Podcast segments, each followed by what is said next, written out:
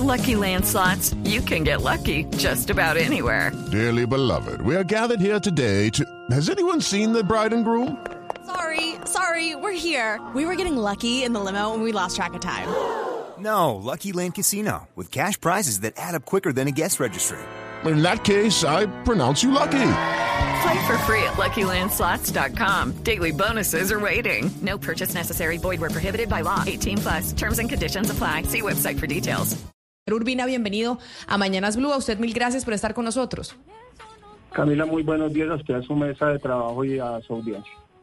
Yo no quiero ser fatalista, ni mucho menos, pero empezamos diciembre. Estamos en primero de diciembre, ya estamos en modo vacaciones, en modo fiestas dicembrinas, y se nos vienen estos cuatro puentes. Y con el cóctel que yo acabo de describir, todo pareciese indicar que la situación este mes va a estar difícil en los aeropuertos del país, principalmente en el aeropuerto del Dorado. Usted, como vicepresidente de la Asociación de Controladores Aéreos, ¿coincide con este pronóstico que estamos haciendo en la mesa de trabajo? Coincido con su término de, de, cóctel. Es una serie de factores que se han venido acumulando a través del tiempo y justamente en esta temporada eh, de alta densidad como es diciembre, pues obviamente están saliendo o se están haciendo más visibles. Tenemos efectivamente una sobredemanda operacional en ciertas franjas horarias, tenemos también el tema de meteorología, tenemos escasez de personal y pues también tenemos un tema de infraestructura donde nosotros hemos exigido de tiempo atrás que haya un robustecimiento sobre la misma. Y ustedes, doctor Urbina, el, gremio de los controladores, eh, ¿cuáles son las demandas que tienen? Eh, ¿Son temas salariales? Eh, ¿Son temas de horarios? ¿Cuáles son las insatisfacciones que tienen ahorita?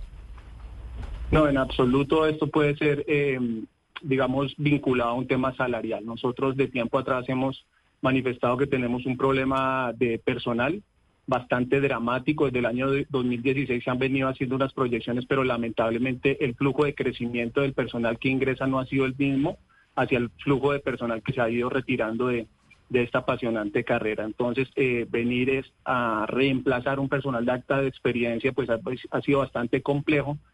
Y pues también pues las condiciones de infraestructura, también hemos, hemos anunciado con anterioridad de en materia de comunicaciones aeronáuticas y vigilancia, hemos tenido bastantes problemas que han causado también digamos que la conectividad aérea se ve afectada y ni hablar de los temas meteorológicos como lo indicaban anteriormente.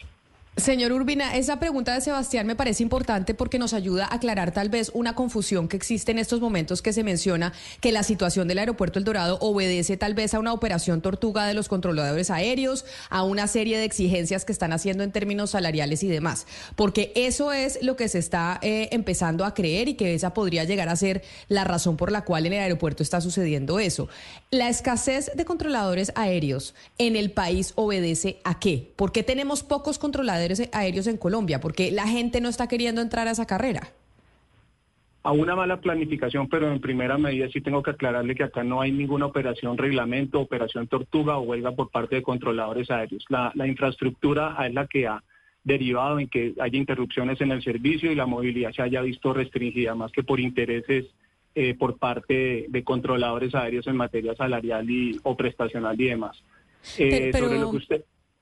Adelante, adelante, por favor sobre lo que usted me indicaba anteriormente de cuál ha sido el problema en tema de personal. Desde el año 2016, como le indicaba, se hizo una proyección de puestos de trabajo que deberían ser los que estar, eh, deberían estar suplidos a nivel nacional previendo la proyección de, incremento operacional. Nosotros venimos de un tema de pandemia donde pues la operación fue mínima, pero ustedes saben que pues nosotros al ser servicio público esencial tuvimos que estar pendientes del tema del abastecimiento del país, tema de vacunas, tema alimentario y demás. Eh, la recuperación eh, gradual de esta operación, pues obviamente ya llegamos a los niveles pre-pandemia y el personal lamentablemente no es el mismo que teníamos en ese año 2019-2020. Hoy en día pues la población es inferior y le doy un ejemplo eh, bastante ilustrativo. Para el año 2023 se retiraron 13 controladores y, e ingresaron 7 controladores. Entonces, como puede apreciar, el ritmo no es el mismo, las operaciones pues han ido creciendo y se necesitan estos puestos de trabajo activos ya que tenemos que tener una conciencia situacional permanente. Señor Urbina, pero entonces, eh, obviamente yo le creo cuando usted dice no estamos haciendo eh, ninguna huelga y, y, toda la explicación que usted nos está dando pero resulta que eso es difícil de entender si uno tiene en cuenta que este pico de atrasos en los vuelos se viene presentando desde hace unas tres semanas. No ha sido como tan paulatino, sino que de pronto un día empezó y ahí y así vamos. Y justo empieza ya cuando, cuando comienza la temporada. Entonces uno dice, no, si debe haber algo deliberado de parte de, de alguien, no sabemos si de los controladores aéreos, si de los pilotos, si del resto de la tripulación, para generar en este momento una coyuntura pues que, no se estaba presentando tres semanas antes de hace tres semanas. Yo retomo el tema del cóctel de factores. Definitivamente se han unido una serie de factores, como le decía anteriormente, infraestructura, personal, meteorología y demás. Ahora, eh, en esta operación, pues bastante congestionada, pues hay un efecto dominó, lo que impacta el día de hoy en horas de la mañana, como la niebla que ocurrió esta mañana, tipo 5 de la mañana hasta 6 de la mañana, muy posiblemente deriva en la operación en el transcurso del día o ayer también que hubo una importante degradación por tema de niebla, pues también esto va a repercutir en el tema en el transcurso del día, a veces de la semana según la cantidad de operaciones de más que pudieran haber tenido planificadas las compañías aéreas. Eh, nosotros, como, como le indicaba también anteriormente, hemos anunciado un tema de infraestructura. Eh, ayer, por lo menos, el tema de vigilancia en, en el aeropuerto de Bucaramanga causó un impacto y también causó que se generaran demoras. El por qué ahora pues hay, hay más ruido sobre lo que viene ocurriendo, pues la verdad también nos causa pues a nosotros a veces como, como bastante suspicacia, pero realmente los controladores hemos dado el máximo eh, permisible o humanamente posible para atender la operación sobredemandada como la que presenta el aeropuerto del Dorado. Yo le puedo hablar con absoluta certeza que no es una acción deliberada por parte del grupo de controladores, más bien ha habido una desatención administrativas hacia, las hacia los elementos de apoyo que deberíamos tener nosotros disponibles para sostener y garantizar el servicio continuo. Ah, eh, me parece muy importante, señor Urbina, que usted nos esté hablando del trabajo, de, del nivel de estrés y la cantidad de trabajo de los controladores y creo que hoy es un buen día para recordar a Janet Molina, que fue la controladora que estaba a cargo el 28 de noviembre de 2016 cuando se accidentó el avión del Chapecoense, cuando, cuando se mataron los jugadores del, del Chapecoense. Esta mujer estuvo bajo una tensión, ella sola, todo el mundo decía, cuando se filtró esa grabación, todo el mundo decía, esta mujer, ¿por qué está tan tranquila? Pues porque ese era el trabajo de ella, el trabajo de un controlador es estar tranquilo en un, en, un momento de esos. Y en ese sentido, le quiero preguntar, usted dice que está, eh, que el personal preparado ya es muy poco, ¿qué se necesita para ser controlador, para tener este, pues este nivel de trabajo y este, y para poder asumir eh, la responsabilidad de lo que tiene que, que eh, asumir un controlador? ¿Cuál es la carrera? ¿Cómo se hace carrera de controlador para, para suplir esta falta que tenemos. Digamos, nuestra carrera es una carrera dinámica.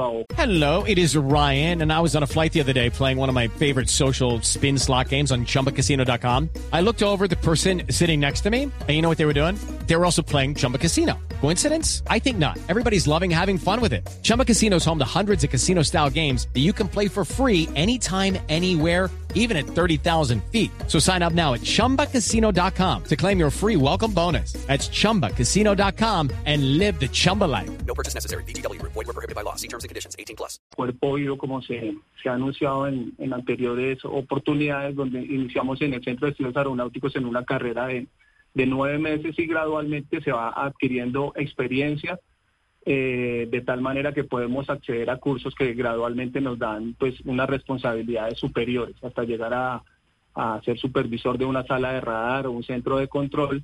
Eh, particularmente yo llevo 30 años en, en, El Dorado y todo, he adquirido, digamos, esta experiencia eh, en, en este aeropuerto. Eh, si bien, digamos, eh, las capacitaciones son bastante rigurosas, efectivamente tenemos un entrenamiento específico para atender esta alta exigencia y elementos de contingencia. Tenemos que tener serenidad permanente porque nuestras instrucciones pues son demasiado precisas. Eh, son no tenemos el margen de error de nosotros es prácticamente nulo somos una barrera activa que justamente mitiga riesgos o peligros en el eslabón, digamos, de la seguridad operacional. Por eso, pues, nosotros tenemos un estado de alerta permanente mientras ejercemos funciones, teniendo presente, pues, de que lo que nosotros tenemos que controlar eh, son aeronaves que tienen eh, demasiados pasajeros. Las vidas de ellos están en nuestras manos en ciertos momentos, de tal manera que la precisión de nosotros es, es bastante eh, rigurosa. Pero Señor Urbina, usted ha hablado en esta charla de una sobre, eh, sobre demanda operacional, especialmente en el caso del aeropuerto El Dorado y mucho más en esta época de diciembre, que comienza hoy primero de diciembre. Pero no tiene también que ver eso, eh, señor Urbina, le pregunto sobre el tema de Bogotá, del aeropuerto El Dorado de Bogotá, con el hecho eh, de una decisión que se tomó, no sé desde cuándo, de que en el caso colombiano todos los vuelos o casi todos los vuelos tienen que pasar por Bogotá. Eso hace también parte de ese centralismo bogotano que tiene el país bien agobiado. Para ir a Medellín desde Barranquilla hay que ir a hacer, hay que ir a Bogotá para seguir a Medellín. Para que ir a Cali desde Barranquilla hay que ir a todo pasa por Bogotá. No hay una manera de descongestionar ahí sí el aeropuerto de Bogotá de que se pueda viajar directamente desde las otras ciudades a las otras ciudades sin hacer escala en Bogotá. Eso no ayudaría a descongestionar también el, el tráfico en el aeropuerto y a ustedes, por supuesto, le descargaría emocionalmente ese, es, le aliviaría mucho más el, estrés con el que trabajan ustedes en Bogotá? Mire que desde el sentido común su apreciación es bastante acertada. Nosotros justamente eso que usted indica lo hemos anunciado porque incluso sobrevuelos, no aeronaves que necesariamente aterrizan en Bogotá congestionan el espacio aéreo. Entonces congestiona la, mente del controlador, congestiona frecuencias aeronáuticas y pues se hace más dificultoso el hecho de poder controlar eh, y organizar el tráfico aéreo evitando la colisión de las aeronaves en el aire. Entonces, efectivamente ya hemos anunciado esta situación porque la Oficina de Transporte Aéreo se limita simplemente a expedir un número de slots o una, o una asignación de rutas, itinerarios.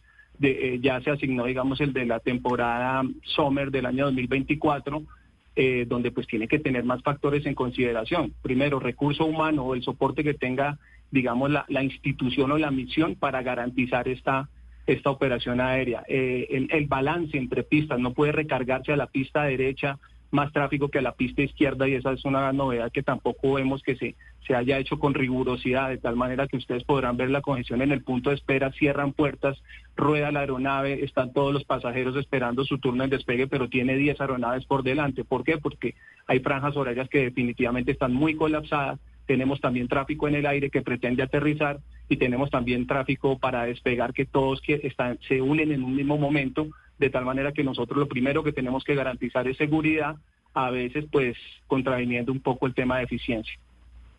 Eh, pero para tener una idea, señor Urbina, ¿cuántos controladores trabajan hoy en el Dorado de Bogotá?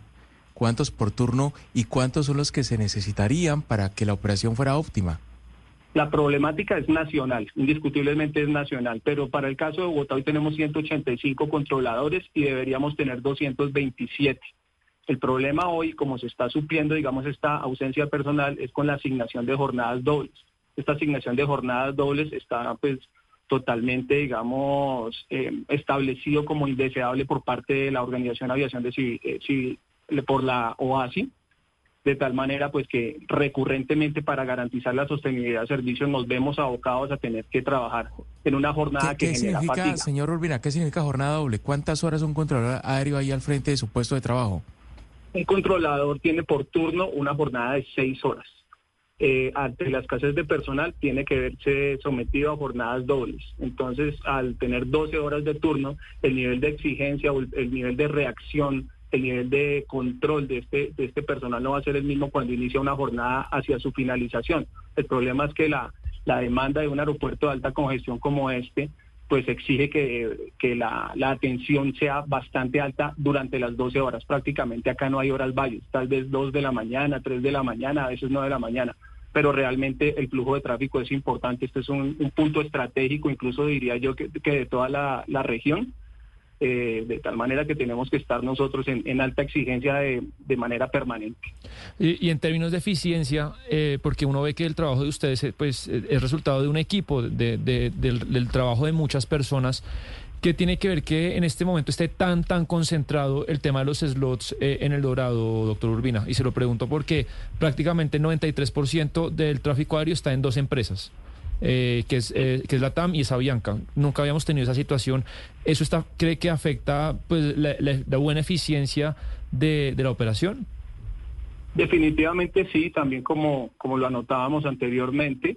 Eh, estas mismas aeronaves, todo el mundo tiene, digamos, una hora prime. La hora prime va a ser hora de la mañana, 7 de la mañana, 12 del día, 7 de la noche. Los vuelos internacionales están llegando en su mayoría también alrededor de las 7 de la noche.